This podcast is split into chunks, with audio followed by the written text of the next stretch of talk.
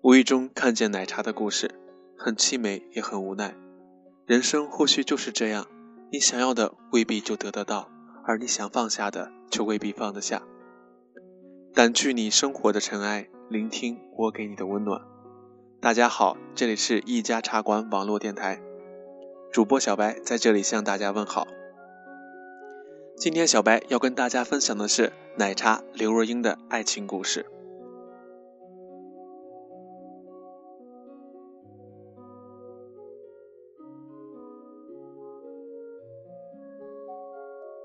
奶茶出道十五年，获得了一百七十三个大奖，被称为最多奖的艺人。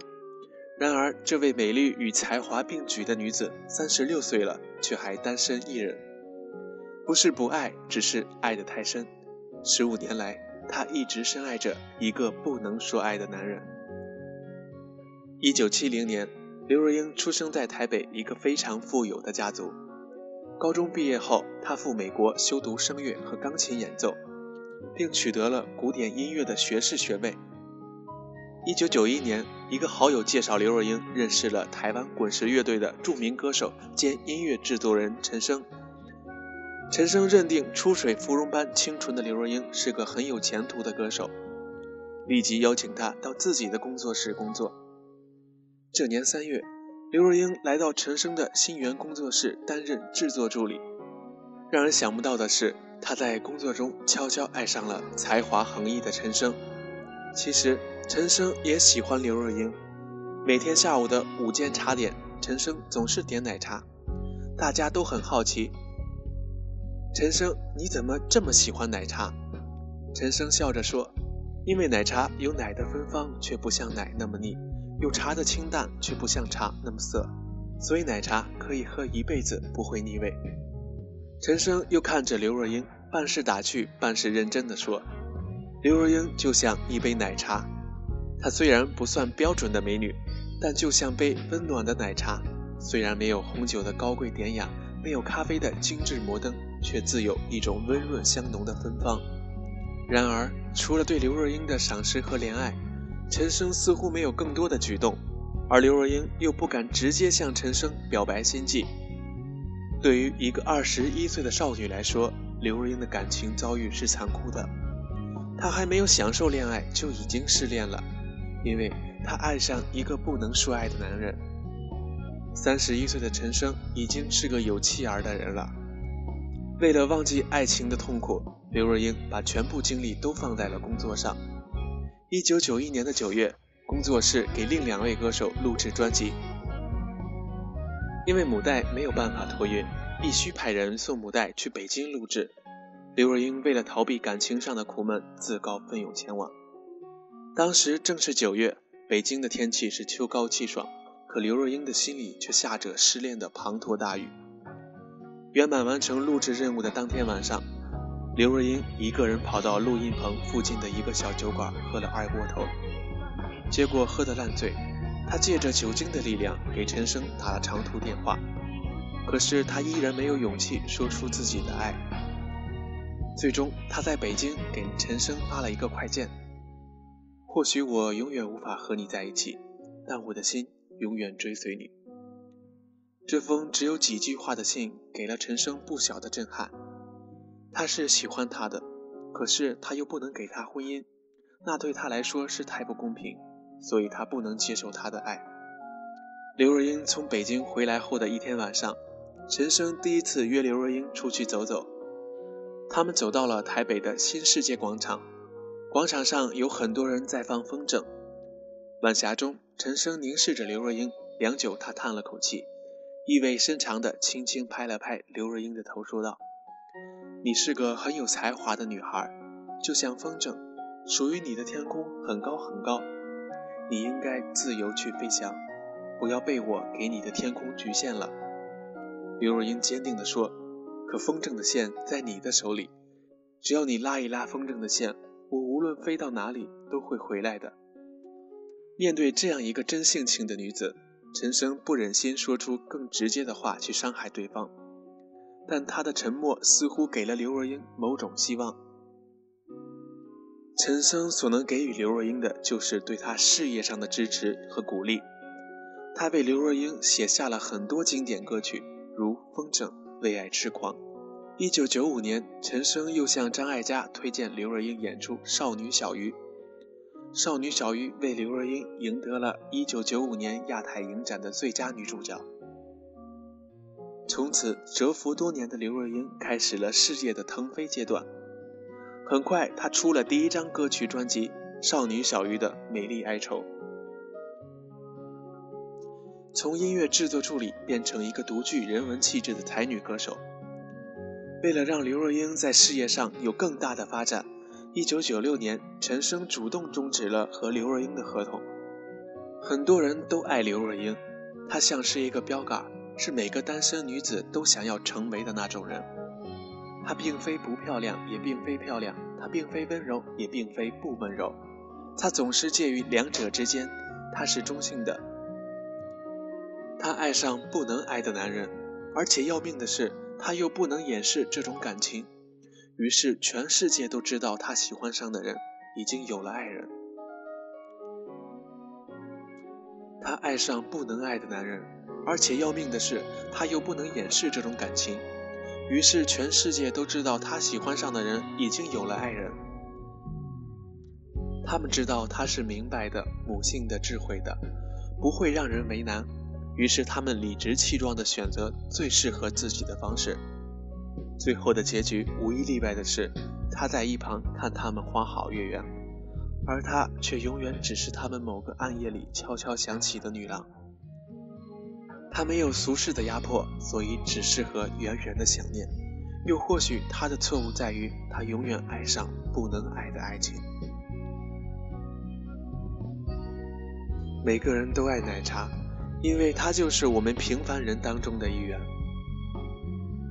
刘若英就是一个诚实面对自己的女子，就如同她直接而坦率的声音，她总是用力的生活，用力的唱歌，就如同她在《年华》专辑里《勇敢》一曲中的歌词一样。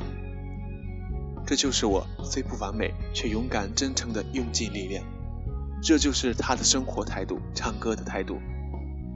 刘若英的声音，勇敢了无数个等待坚强的心灵。也成功的让许多人在爱情漫长旅程中学会肯定自己。